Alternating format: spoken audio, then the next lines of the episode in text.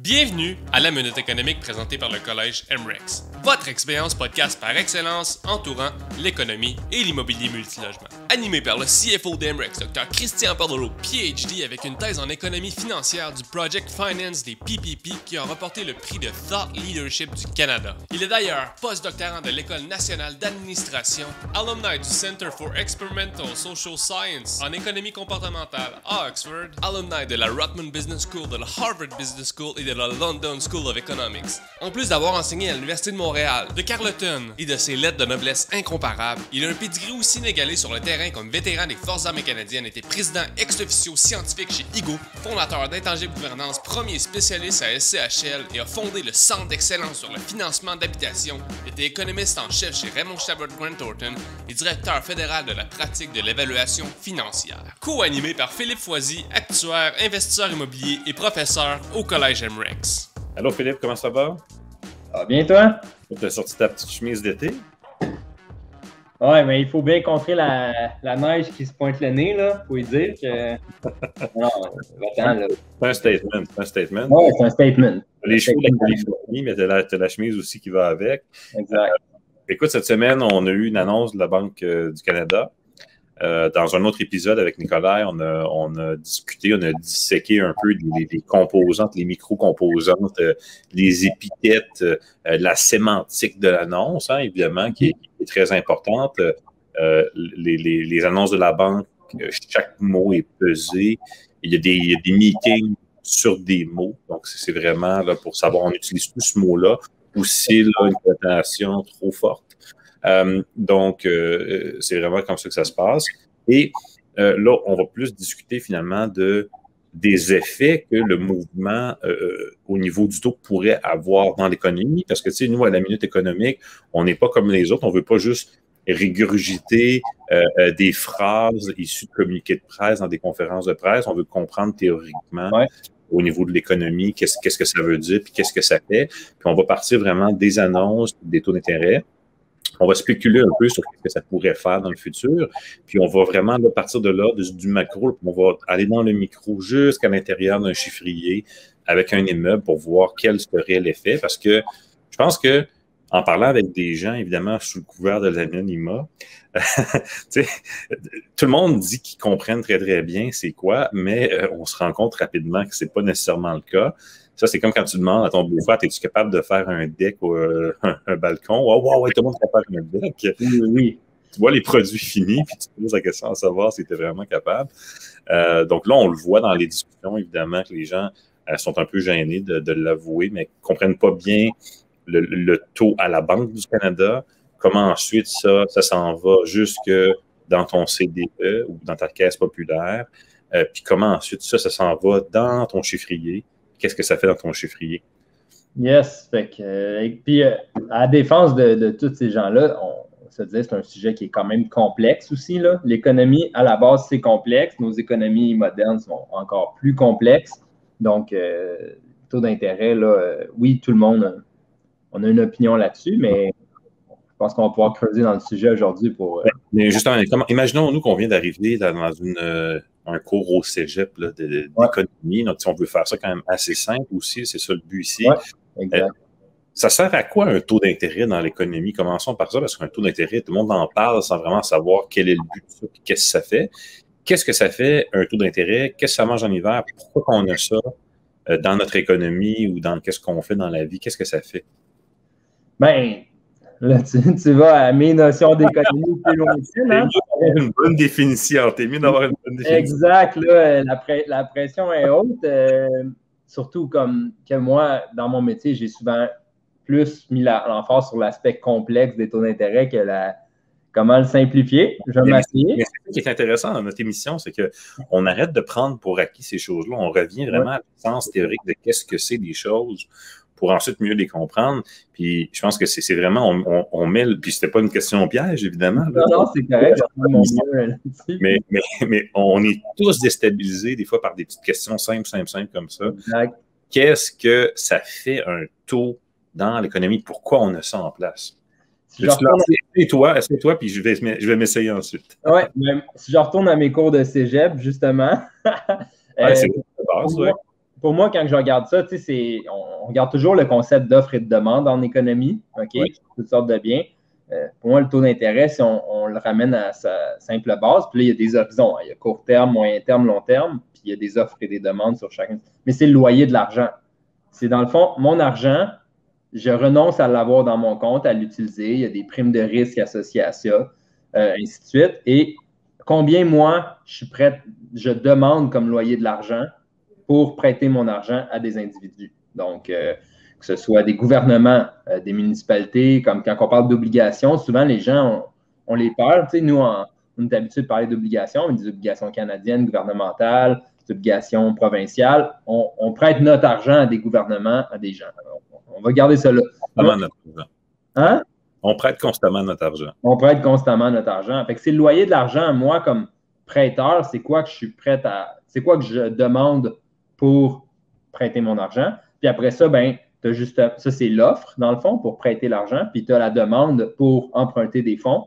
Puis c'est là que ça se rejoint quelque part pour euh, justement arriver à un taux d'intérêt parce que c'est le résultat, comme, euh, comme le prix du poisson, que c'est un résultat d'offre et de demande. Le taux d'intérêt qui est loyer de l'argent revient à ça. Après ça, on a différents horizons. Le court terme, moyen terme, long terme, c'est pas la même chose si je te dis, euh, Christian, je te prête mon argent pour une semaine ou un jour ou je te prête mon argent pour les cinq prochaines années. Donc. C'est une très bonne définition. c'est exactement le terme qu'on utilise en, économie ou en finance. Donc, c'est de rent cost. Puis, dans le fond, ça, c'est basé euh, sur plein de facteurs, dont le risque, dont aussi le rendement futur, donc le coût d'opportunité, parce que dans une situation simple, disons que euh, je peux prêter de l'argent à Philippe régulièrement, que Philippe, lui, il est très gentil, puis il me donne 5% à chaque fois que je lui prête de l'argent, mais c'est intéressant. Là, si Nicolas vient me voir, il me dit, moi, je veux t'emprunter de l'argent, ben, il faut qu'il me donne au moins 5% sinon j'aime mieux prêter à Philippe. Donc, on, a, dans le fond, un coût d'opportunité. Si je, ne suis pas en train de prêter à Philippe à 5% euh, ben là, j'ai un coût d'opportunité de ne pas le faire parce que il faut, il, faut, il faut voir ça de cette façon-là. Donc, c'est vraiment un loyer.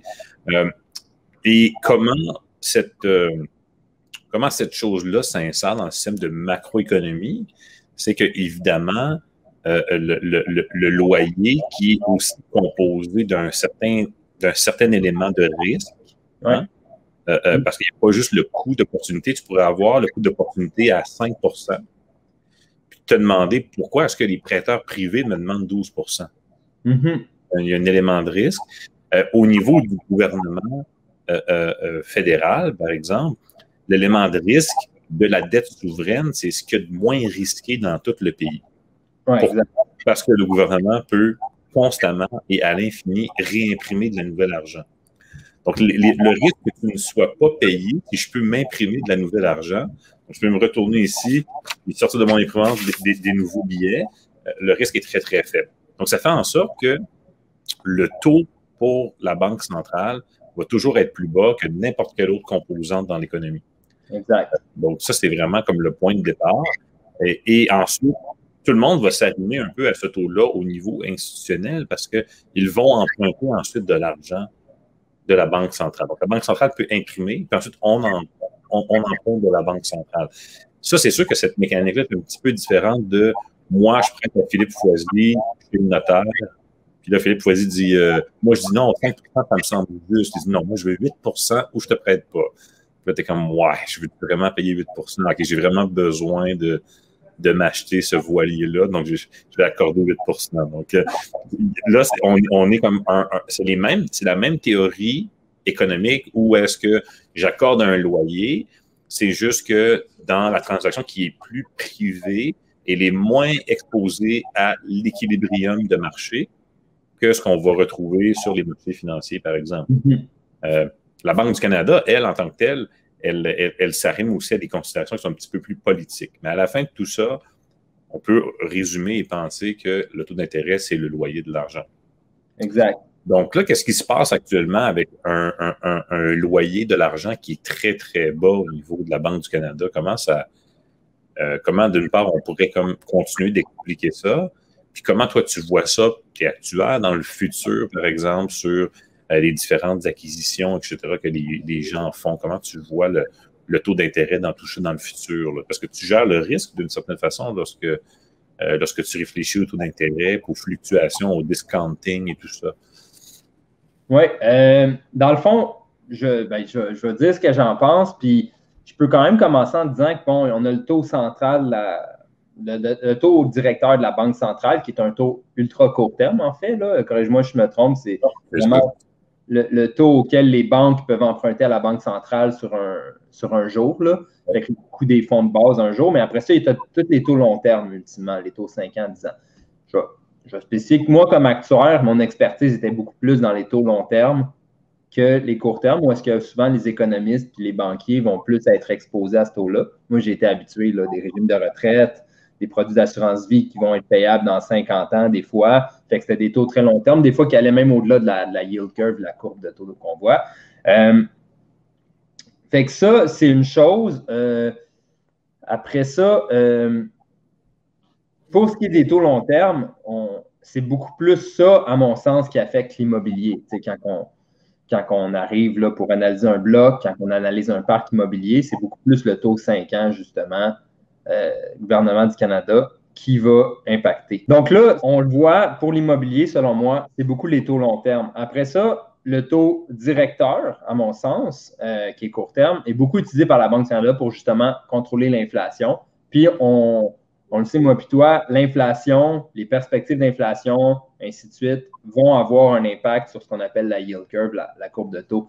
Mais je serais curieux de voir, tu sais, comme toi, comme économiste, avec euh, tes connaissances plus spécifiques là, face aux taux directeurs et les taux court terme, c'est comment tu vois l'interaction entre le taux directeur et les taux long terme, parce qu'on dit, tout le monde parle du taux directeur, tout le monde dit, hey, c'est important, on suit la Banque du Canada là-dessus, mais en même temps, comme, comme je viens de dire, c'est les taux long terme qu'on suit en immobilier, mais il y a un lien entre les deux.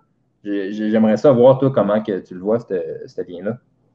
Mais c'est que dans le fond, l'importance du taux directeur, c'est dans le fait que ça vient ouvrir une petite fenêtre. Hein? Là, il y a un petit peu de lumière. On est capable de voir à l'intérieur de cette boîte noire et constituée de, milliers d'équations à la Banque du Canada, euh, au ministère des Finances, à la SCHL. Et toutes ces équations-là, puis on parle de centaines et de centaines d'économistes qui, qui, qui, ont tous des, des PhD, puis deux, trois, quatre postdocs, puis ils font juste ça pour les noms. Ils rentrent le matin pour leur Tim Horton, puis ils crunch, puis ils crunch, puis ils crunch, puis ils repartent le soir à aller chercher les enfants en garderie. Et, et cette petite fenêtre-là qui s'ouvre juste un petit peu, c'est une lecture sur quelle est la lecture finalement institutionnelle du pays sur la situation qu'on vit actuellement. Mm-hmm. et, et, et, dans le fond, le taux, c'est la solution d'une certaine façon mathématique à ça, à ces éléments-là qui sont, ça, reste encore une, une, science imparfaite, c'est un peu comme la météo. Hein? Exact. La météo l'a régulièrement, ils m'ont prédit la neige. Bon, moi, il disait 5 cm, j'en ai eu deux, mais bon, je savais quand même qu'il y avait de la neige. Je savais que ça allait geler, mais j'ai quand même commencé à chauffer ma roulotte pour pas que mes tuyaux gèlent. Donc, tu le sais, hein, tu le sais, mais, mais, mais, mais pas parfaitement. C'est pas encore, euh, c'est pas comme mettre en orbite un satellite qui arrive exactement à l'endroit que tu avais prédit. Bon, c'est pas comme ça. Euh, mais ça donne vraiment une lecture de qu'est-ce que la banque, finance, etc., voit dans la situation actuelle. Et ensuite, quand tu écoutes la conférence, eux ensuite vont mettre des mots pour expliquer ce résultat-là. Donc, on, on, voit, tu vas dire, euh, euh, Tim va dire, on voit que les entreprises canadiennes sont plus résilientes qu'on ne l'avait pensé. C'est parce qu'il y a une équation qui prédisait un résultat, puis finalement, empiriquement, c'est plus élevé. Mm-hmm. Plus résilientes que prédisait. Donc, ça, c'est l'aspect de très court terme. Évidemment, si, c'est un peu comme une, euh, on peut s'imaginer euh, un nuage de points hein, euh, pour des gens qui ont, ou, même un diagramme à barre avec beaucoup de, de, de, de basses fréquences. à un moment donné, tu es toujours, es toujours dans, du, dans du très, très, très, très bas. À un moment donné, ta moyenne à long terme, elle va commencer à baisser. Ouais. C'est pas direct. Un, deux, trois, quatre trimestres, des quarters, peu importe comment tu veux, ça ne va pas nécessairement dramatiquement affecter, mais imaginons-nous une période pendant dix ans où on est dans une slum totale, euh, à un moment donné, ton 5-10 ans va commencer à, s'en ressentir. et, peut-être que non aussi, parce que les marchés peuvent avoir des lectures aussi différentes. il y a une logique de marché avec les bonds et tout ça à, travers ça. Puis, donc, c'est très complexe, mais reste qu'on pourrait penser que peu de choses étant égales par ailleurs, si tant est qu'on a vraiment une, longue séquence à court terme qui laisse présager, imaginons-nous que on n'est pas sorti de la COVID pour encore un autre 20 ans, ben là, ton 5 ans, l'année va être affectée. Donc, euh, exact. Donc voilà. Donc, ça, c'est, mais le lien n'est pas direct parce que là, tu peux avoir actuellement une séquence de euh, euh, peut-être 4 ou 5 quarters où ça va pas très, très bien, mais tout le monde sait très, très bien qu'à l'instant où le vaccin va arriver, ben, ça, c'est ce qu'on se dit, là, mais là, j'image pour les fins de la discussion. le, super vaccin va arriver, là, Moderna, avec le logo M pour Moderna, on vaccine tout le monde et ensuite on reprend une croissance très, très rapide. Bien, il est possible à ce moment-là que ton 5 ans n'ait pas bougé beaucoup. On peut, on peut s'imaginer ça. Puis, bon, dans ça, il y a, toutes sortes d'émotions, là, puis les, les, bon, etc. Mais si, disons qu'on avait une solution, euh, une équation sur un ordinateur, puis il n'y a pas d'émotion dans ça. Je sais que j'ai quatre quarters à traverser, puis ensuite, je reprends ma croissance comme d'habitude. Mais j'ai techniquement aucune raison de baisser à 5 ans, donc, ou presque pas. Donc, euh, ça, c'est un peu l'idée, je pense qu'on peut avoir de ça. Il y a une solution mathématique à ça, puis ensuite, tout ça, c'est euh, il y a de la distorsion qui vient s'insérer dans ça avec des émotions. Je commence à avoir peur. Euh, là, AstraZeneca, ça va pas bien, des caillots. Là, ah, ça marche pas. Donc, on, est dans ça aussi. Il y a beaucoup, beaucoup d'émotions. Ouais. Et là, l'issue de ça est que, évidemment, le, taux directeur euh, influence, euh, disons-le quand même grandement, les produits qu'on va retrouver en succursale. Donc, on se présente dans une succursale. Euh, on va rencontrer Anne-Sophie, qui est directrice de compte.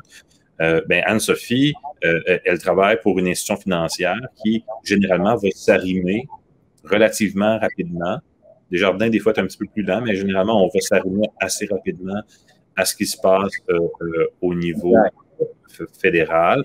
Euh, des fois, il y a des petits lags. Des fois, pour un point 25, on ne le bougera pas tout de suite. On attend. On sait qu'il y a une prochaine annonce qui s'en vient. Bon, il y a un petit peu de ça, mais techniquement, si on faisait des, des, corrélations entre les taux, les contract rates qu'on appelle des banques, et, les taux directeurs, la corrélation est très forte. Donc, c'est étant dit, là, on arrive dans notre succursale et euh, on nous annonce que euh, ça vient d'augmenter de 1 quel, quel, impact ça va avoir sur notre pouvoir d'achat? Quel impact ça va avoir sur un produit qu'on a déjà acheté, qu'on espérait se refinancer? Euh, tu sais, toi, tu es un expert des chiffriers, peut-être tu as un petit chiffrier à nous montrer pour nous donner une saveur un peu de c'est quoi l'impact? Parce que, bon, oui, on écoute la conférence de presse de Banque du Canada. Là, elle nous dit, écoutez, c'est pas un calendar-based outcome, c'est un inflation target outcome. Et puis à l'instant on recommence à avoir de l'inflation, on augmente les taux. Moi, je me souviens, euh, j'étais sur un panel avec quelques personnes euh, il y a quelques mois. Je pense que j'étais celui qui prédisait une remontée d'inflation avec des taux le plus rapide. Tout le monde disait dans 4-5 ans, il ne se passe rien. Euh, moi, je vous disais, euh, au moyen terme. C'était presque drôle. Bon, finalement, ils viennent de l'annoncer cette semaine. C'est là qu'on s'en va. Donc, on parle peut-être de la deuxième moitié de 2021 ou la première de 2022. Ça, en économie, c'est très court terme. Euh, donc, euh, on, est, à l'intérieur de quatre quarters. Euh, donc, si on augmente de, 0.5, de, de, de, de, 0.75, si on augmente de 1, qu'est-ce qui, qu'est-ce qui pourrait se passer dans, dans une analyse d'immeuble, dans une acquisition, dans un refinancement? Peut-être nous montrer un chiffrier qu'on utilise souvent au collège pour, pour illustrer. Ben, euh, exact, Christian. On va, dans le fond, je vais partager, euh, j'ai préparé un petit chiffrier juste pour illustrer aux gens, justement, parce que là, on, parlait, tu parlais de, taux court terme, inflation, impact sur les taux long terme, puis c'est tout justement des choses qui nous impactent en multilogement. Euh, oui, oui, puis je, je, veux vraiment pas qu'on oublie d'expliquer de, l'impact de l'inflation aussi, hein, parce que mm-hmm la, raison de la hausse du taux d'intérêt de la banque, c'est parce qu'il y a de l'inflation. Donc, qu'est-ce que ça fait l'inflation? Je mets la parenthèse, on pourra y revenir. Là. Je dans ta lancée, mais je ne veux pas qu'on oublie non plus de l'expliquer. Il n'y a pas de problème.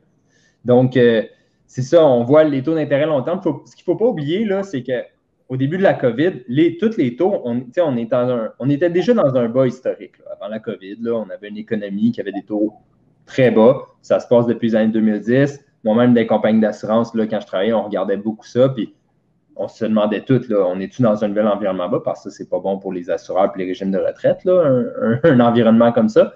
Mais là, on était déjà bas, puis là, on est encore plus bas. Fait que là, juste ramener les gens que le taux qu'on parle de monter de 1 là, euh, puis là, c'est un indicateur, 2022-2023. On ne va pas dire que ça va être 1% mais c'est plus un, environnement dans lequel on, veut se situer pour tester la, sensibilité de ça. Bien, ça nous ramène au pré-COVID, dans le fond. Là.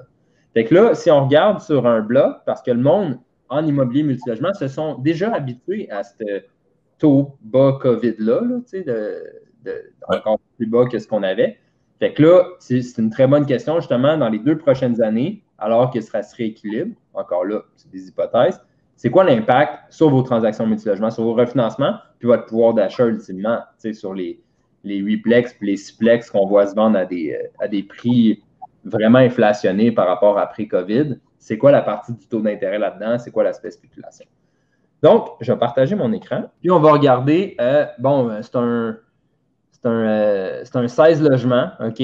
2,4 millions. Donc, souvent, si on parle sur la, rive sud de Montréal, 2,4 millions, c'est 1,2 million par 8 logements. C'est pas mal ça les prix que ça se vend, euh, les, les, 8 logements à Montréal. Après ça, il y a toute une question de c'est quoi l'impact sur mon financement puis mon refinancement.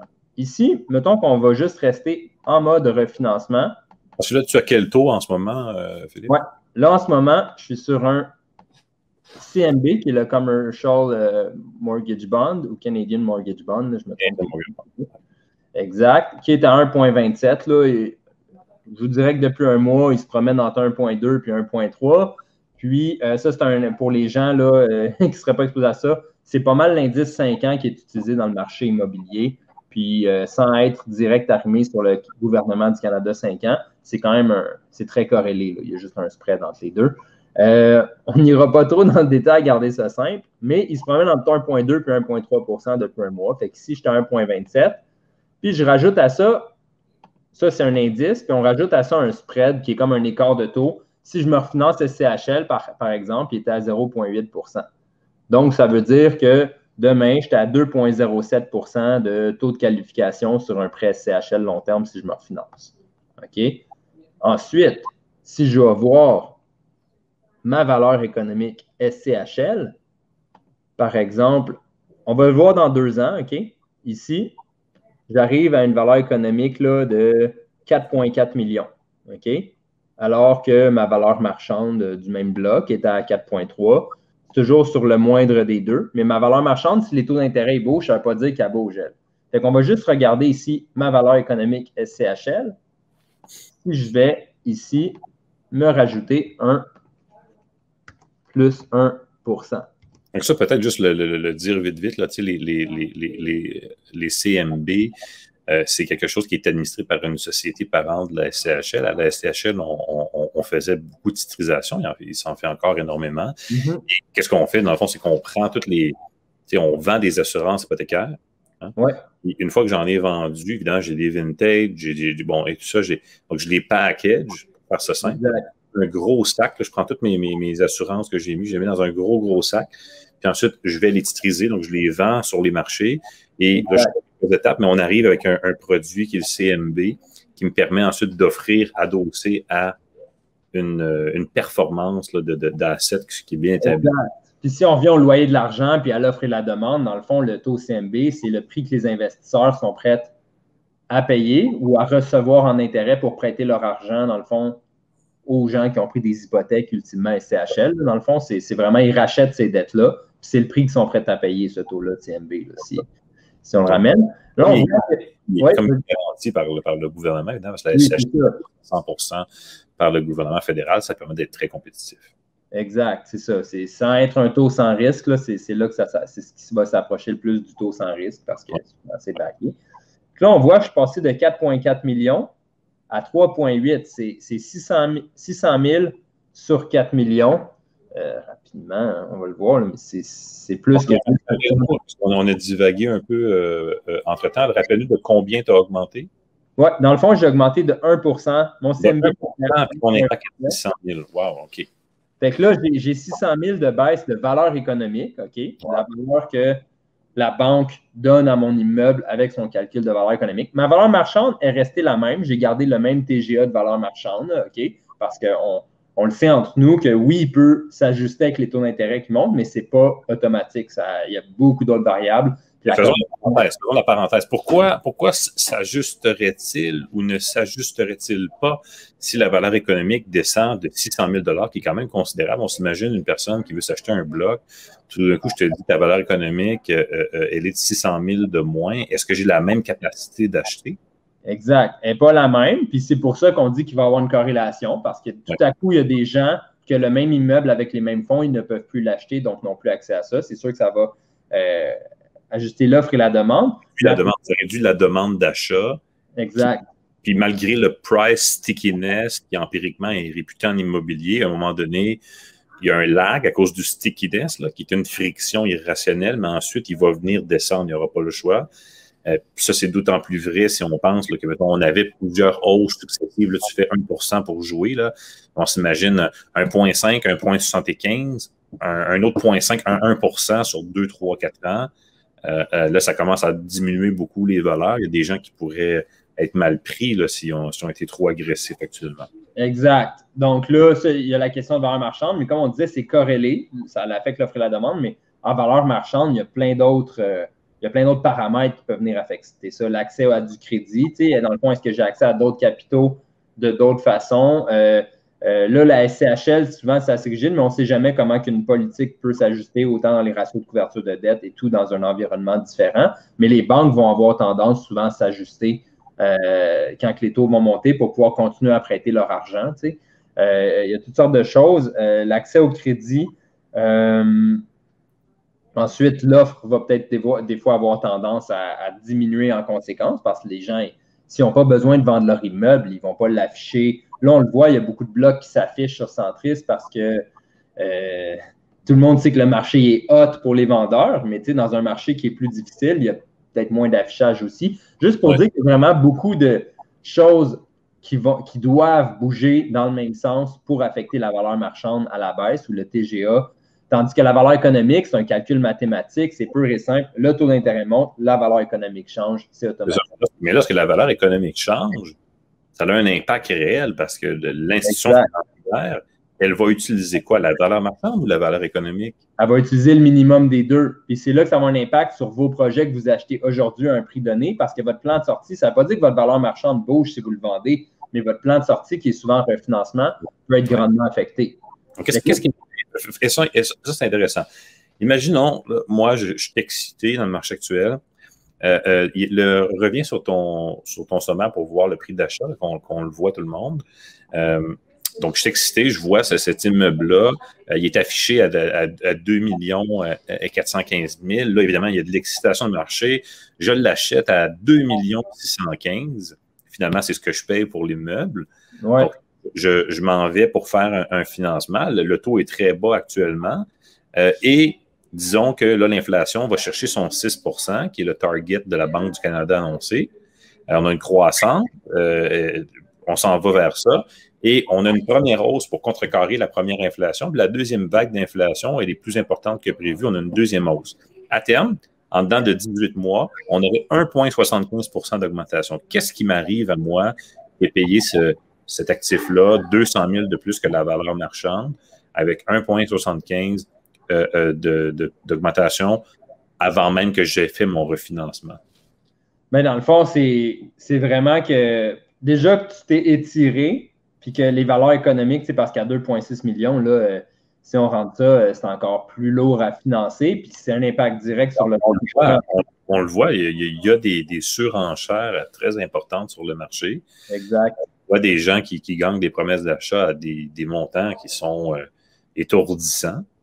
Donc, qu'est-ce qui, va arriver à ces gens-là? Ça, c'est ça qui est, qui est, inquiétant. Non, exact. Puis, dans le fond, c'est que si, mettons, que tu payes le 2,6 qu'on parle, puis que là, tu représentes, tu, te refinances sur une valeur de 4,4, mais là, tu es, déjà tight dans ton projet, OK? Il y en a qui parlent de toujours récupérer la mise de fonds au moins en SCHL. Après ça, chacun a sa propre perspective de c'est quoi qui fait un beau projet. Euh, après ça, on peut parler de rendement, toutes sortes de choses. Mais déjà là, je perdais avec mon projet à 2,4 millions au lieu de 2,6, je perdais 600 000 de valeur économique dans une, hausse de scénario taux. Puis vu que la valeur marchande était déjà assez proche de la valeur économique, puis qu'on prend le moindre des deux, ben là, c'est vraiment 600 000 en valeur. Puis là, un ratio pré-valeur donné, c'est un petit peu moins levier, mais c'est assez proche, là, on s'entend. Euh, c'est quand même une drop de, plus que 10% quasiment 15% de ton refinancement de, de, fin. Fait que si tu étais déjà bien juste pour te refinancer, ça se peut que tu ne récupères pas tout ton argent dans ce cas-là. Ça se peut dans certains cas que tu doives remettre de l'argent dans le bloc au refinancement.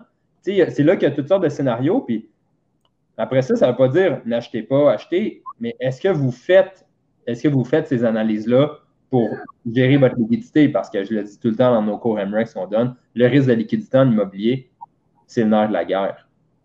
Puis après ça aussi, ben là, on parle de refinancement, mais on parle aussi de justement d'acheter. Si vous êtes capable d'acheter en ce moment avec les bateaux, mais que les valeurs marchandes restent fixes pour toutes sortes de raisons, puis que les taux d'intérêt augmentent, peut-être que vous n'êtes plus capable d'acheter autant. Fait que, c'est toujours des choses à gérer dans la croissance.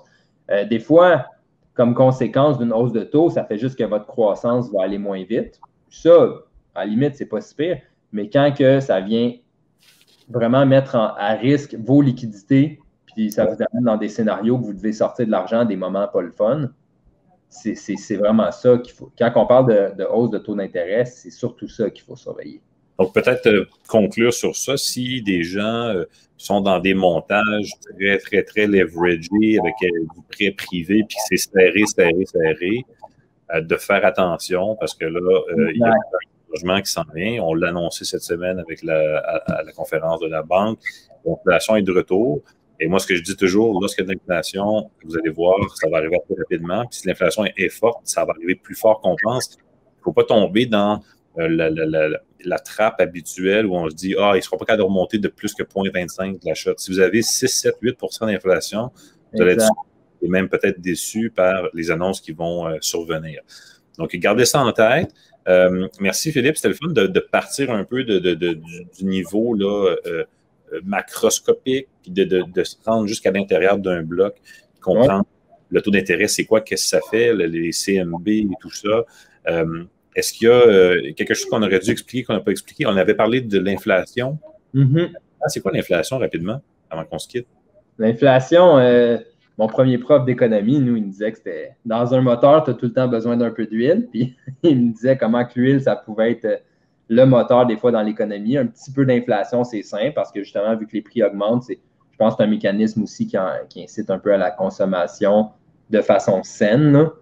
vu que les prix montent, c'est, la base. De ce que, de ce que j'ai appris. Après ça, l'inflation, c'est comment que les prix augmentent dans une économie. Dans le fond, c'est, on dit toujours, mettons, le prix de ton panier d'épicerie ou de ton panier de tel bien. L'an passé, c'était ça, puis l'année prochaine, c'est ça. Bien, tu as une hausse des prix. Mais dans le fond, c'est sûr que ça vient impacter directement les taux d'intérêt auxquels, euh, auxquels on prête ou qu'on emprunte. Parce que moi, on va, parler en taux réel souvent, c'est que justement l'exemple que tu me prêtais à 5% si l'inflation est à 1% ou à 2% toi, ton retour sur investissement, à toi qui me prête, tu n'as pas le même pouvoir d'achat dans trois ans si l'inflation est à 2% au lieu d'1 ou si est à 3% au lieu de 2% et ainsi de suite. Bien, souvent, tu vas vouloir au net avoir le même retour. Fait dans le taux d'intérêt qu'on regarde, il y a toujours une composante que c'est de l'inflation, puis l'autre, c'est un taux réel. Puis c'est ça, c'est une des parties qu'il faut regarder comme, euh, actuaire. Toi, euh, toi là-dessus, c'est sûrement. les gens n'indexent pas. Hein. donc, euh, c'est la même chose avec les salaires. On parle beaucoup en économie de money illusion. Donc, les gens sont contents d'avoir une augmentation de salaire, mais elle n'est pas indexée à l'inflation. Donc, finalement, des fois, on se retrouve avec un pouvoir d'achat qui est diminué malgré une augmentation dont on se félicitait. puis évidemment, les centrales syndicales souvent sont, sont très, très fiers d'avoir 4% euh, sur 7 ans. Euh, ça semble très gros, 6,5% sur, euh, sur 7 ans, et puis finalement, on se rend compte que c'est moins que l'inflation. Donc, ça, c'est. Il y a une illusion, la plupart des gens ne l'indexent pas, c'est vrai aussi dans les taux d'intérêt. mais l'inflation, qu'est-ce que ça représente? Si on prend un exemple très, très concret du bois qu'on vit actuellement, c'est qu'on a une ressource avec une capacité de production qui, qui, qui, qui s'est placée sur l'équilibrium qui était là normalement. Et là, soudainement, il y a une plus grande demande. Et, le supply de ça n'est pas là. Donc, qu'est-ce qu'on fait? Le prix va augmenter. Donc, il y a une inflation du prix du bois. Et, l'inflation qu'on parle avec la Banque du Canada, ben, c'est l'inflation de toutes les choses. Donc, le prix du bois, le prix du métal, le prix du, lait, le prix des œufs. Donc, tout ça, ça, constitue une inflation. C'est pas toujours uniforme, hein? Ben oui, voilà. Et, pourquoi ça survient? Parce que l'inflation est une sorte de représentation tangible de euh, l'émotion dans le marché parce que euh, tu peux avoir, euh, si tu, faisais l'équation, tu peux avoir, mettons, un, marché dans lequel les consommateurs ont, un pouvoir d'achat déterminé. Donc, ça va bien, le taux de chômage ne change pas. Et tu as une inflation à 2% 2, 3% 2% Et là, soudainement, ah, tu as une inflation à 4% Pourtant, les gens ont la même argent dans leur poche. Qu'est-ce qui se passe? Souvent, ça va être relié à de l'émotion. Si on va le voir très, très clairement, généralement, après une sortie de crise, on a une période là, où les gens vont économiser beaucoup, dépenseront pas beaucoup, se demandent est-ce que est-ce qu'on est vraiment bien sorti, est-ce que ça va bien? Puis là, à un moment donné, whoop, ça repart. Tout d'un coup. Hein? On l'a vu avec la dernière grande crise aux États-Unis. Euh, donc, on a vécu une période après euh, la crise financière de trois ans environ. Là, ensuite, on est retourné s'arrimer vers des normales empiriques. Mm-hmm. Ça, c'est une émotion qui explique ça. Euh, euh, et, on, peut avoir un enthousiasme pour certains produits qui est relié à des contextes particuliers qui n'ont rien à voir avec l'argent qu'on a dans nos poches ou qu'est-ce qui se passe, par exemple, l'enthousiasme pour les chalets. personne ne veut revivre un confinement à Montréal, donc on me prend un chalet, il faut que je puisse sortir d'ici. Donc là, tout d'un coup, il y a une inflation du prix des chalets. Euh, euh, mais tu sais, bon, est-ce que c'est est-ce que c'est parce que les gens ont eu des augmentations salariales très importantes et qui consomment plus? Non? Euh, donc, il, y a, un aspect émotionnel dans ça qui est important. Donc, a l'inflation qui commence à augmenter, si on ne la contrôle pas avec le taux d'intérêt, ben là, il peut y avoir un emballement. Donc, c'est un peu comme, on s'imagine le prix du bois. là, moi, j'ai vraiment besoin de bois. Tu me dis, il est rendu à 4 piastres, 2 par 4 je vais t'offrir 4,50. Mais toi aussi, tu en as besoin. Non, non, laisse faire, ça devient comme un enchère. Moi, je t'offre 5,50.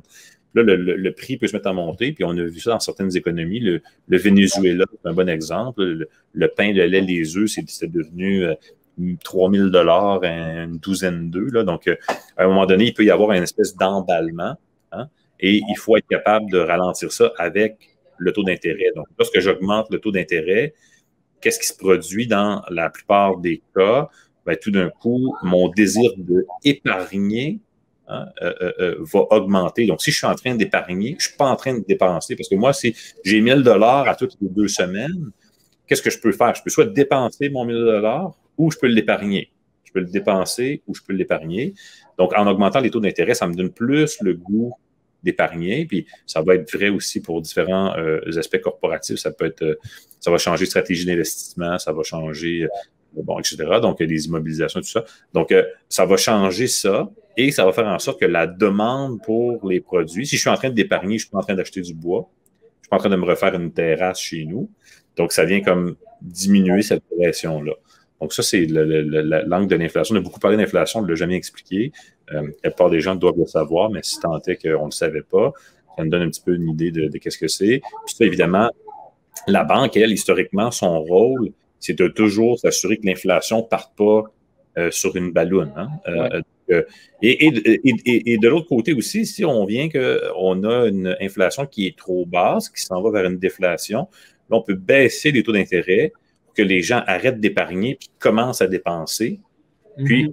recréer une certaine augmentation finalement dans les, produits. Parce fait de 1 à 3 de la Banque du Canada pour essayer de garder l'inflation à 2 parce que c'est important le point que tu dis là le but, c'est de ne pas, pas en avoir du tout, puis c'est pas d'en avoir trop. C'est qu'on on a jugé que dans nos économies, c'est le, le sain équilibre, on le, on, le considère à, 2 donc, euh. Mais dans une théorie purement classique d'économie, on dirait euh, laissons le marché fixer ça. Euh, mais là, on a vu historiquement, dans, dans, les 100 dernières années, le, le coût humain extraordinaire de laisser l'économie gérer ça. Donc, on n'a pas le choix de venir temporiser. On le voit au Venezuela. C'est quelqu'un qui veut faire l'argument de laisser l'économie de décider par elle-même. Tu vois le Venezuela, tu es comme à 3000% euh, ça ne fonctionne pas. Donc, il euh, n'y a, pas nécessairement. Le, mécanisme peut s'enrayer et ensuite, sans intervention, tu peux être pris dans une boucle. Donc, euh, malheureusement. Très intéressant. Très intéressant. C'est là qu'on voit que l'inflation, c'est complexe. Hein. Peut-être un, prochain sujet. Euh, Je pense que c'est ça qu'on va faire. Là, dans des prochaines minutes économiques parce que c'est vraiment.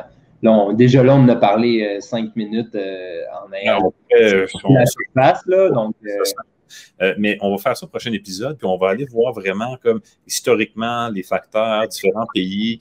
On va essayer d'aller comprendre qu'est-ce qui se passe avec l'inflation, puis comment différents pays gèrent la relation entre l'inflation et leur taux, parce que le Canada a une approche euh, qui a changé dans le temps. Hein. L'approche de, de, Inflation Target, c'est quelque chose de relativement nouveau. C'est pas, pas, depuis la création de la banque qu'on fait ça. Non, non, non. Donc, euh, on, pourrait comme euh, rentrer dans ça, ce serait super intéressant. Merci Philippe d'avoir été là pour cet épisode aujourd'hui. Puis, on te souhaite un, bon week-end, puis on se retrouve la semaine prochaine pour Yes, merci Christian, puis euh, merci à tout le monde qui nous écoute.